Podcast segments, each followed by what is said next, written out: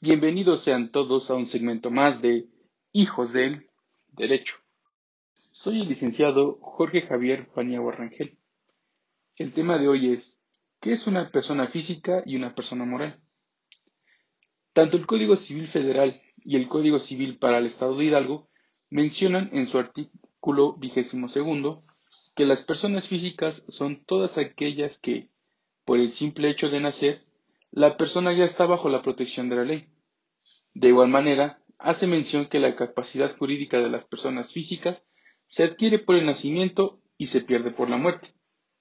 Ahora bien, el artículo vigésimo tercero de las leyes antecitadas menciona cuáles son las restricciones de la personalidad jurídica de las personas. Y estas son dos. Que la persona sea menor de edad o que esté en estado de interdicción o cuente con alguna de las incapacidades que están establecidas por la ley. No obstante, estos impedimentos no son una barrera para que las personas que se les consideran incapaces puedan ejercitar sus derechos y o contraigan obligaciones, pues pueden lograr esto mediante sus representantes o tutores, según sea el caso. Por último, en el artículo vigésimo cuarto menciona que la persona que alcance la mayoría de edad tiene la facultad de disponer libremente de su persona y sus bienes, salvo las limitaciones que la ley establece. En cuanto a las personas morales, el artículo vigésimo quinto hace un listado de a qué se le considera como una persona moral, listado que se conforma de las siguientes siete figuras. Primero, la nación, los estados y municipios. Segundo, las demás corporaciones de carácter público reconocidas por la ley. Tercero, las sociedades civiles y mercantiles.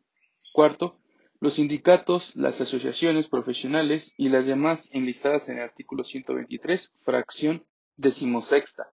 Quinto, las sociedades cooperativas y mutualistas. Sexto, las asociaciones distintas a las enumeradas que se propongan fines políticos, científicos, artísticas, de recreo o de cualquier otro fin lícito, siempre que no fueran desconocidas por la ley. Y, por último, la séptima, las personas morales extranjeras de la naturaleza privada.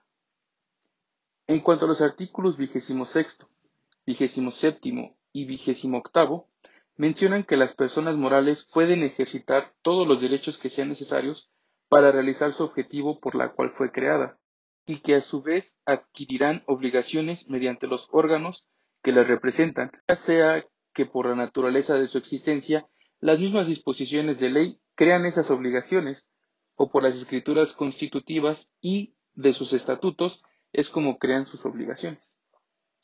En resumen, las personas físicas son aquellas que por el simple hecho de nacer ya son consideradas como una persona.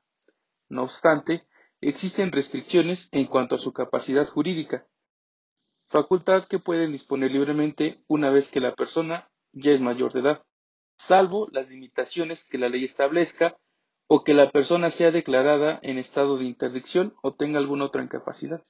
En cuanto a las personas morales, se pueden definir como lo establece la página oficial del Servicio de Administración Tributaria, la cual define a las personas morales como el conjunto de personas físicas que se unen para la realización de un fin colectivo.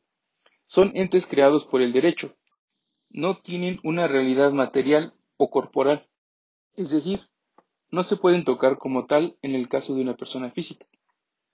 Sin embargo, las leyes les otorgan la capacidad jurídica para tener derechos y obligaciones. Espero ahora puedas entender un poco mejor cuál es la diferencia entre una persona física y una persona moral. En caso de que sigas teniendo dudas, por favor no dudes en contactarnos, ya sea mediante nuestras redes sociales o mediante nuestra página oficial.